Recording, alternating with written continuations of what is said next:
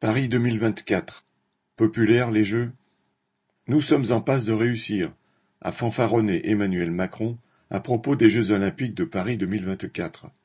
Le 14 mars, à 500 jours du coup d'envoi, il a reçu à déjeuner les responsables de la trentaine d'entreprises partenaires et a fait un point d'étape. Pour un pouvoir en difficulté sur la réforme des retraites, ce non-événement, complaisamment relayé par les médias, tombait à pic.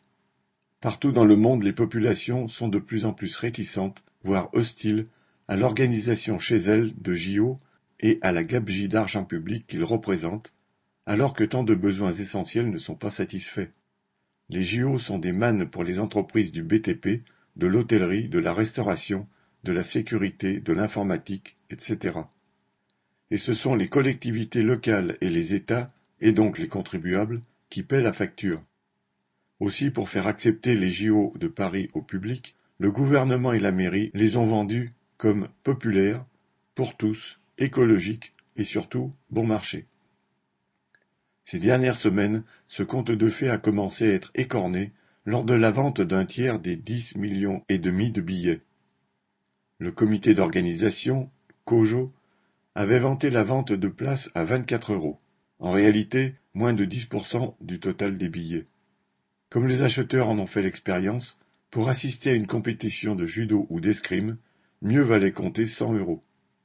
Pour une épreuve de gymnastique, un journaliste de Ouest France n'a pas trouvé de place à moins de 260 euros. Et pour l'athlétisme, il fallait en compter 690.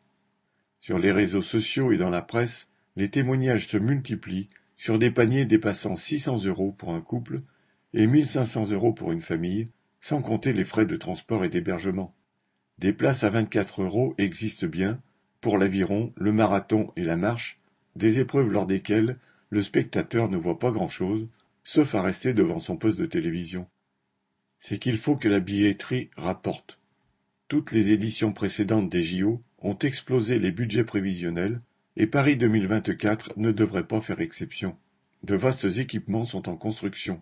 Le COJO insiste sur le fait que, à l'instar du village olympique des athlètes, censé devenir ensuite un quartier d'habitation entre Saint-Denis et Saint-Ouen, tous les équipements seront utiles après les JO pour les populations locales. On peut être sceptique. Par exemple, un centre aquatique olympique est construit à Saint-Denis pour accueillir les épreuves de water-polo, de plongeon et de natation artistique. Il s'agit d'un immense bâtiment de 30 mètres de haut face au Stade de France.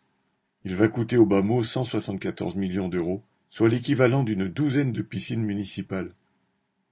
Les enfants et les habitants de la commune et du département pourront-ils l'utiliser après les JO À quel prix? Les choses ne sont pas claires. Pourtant, à Saint-Denis, 72 groupes scolaires doivent aujourd'hui se partager une seule piscine.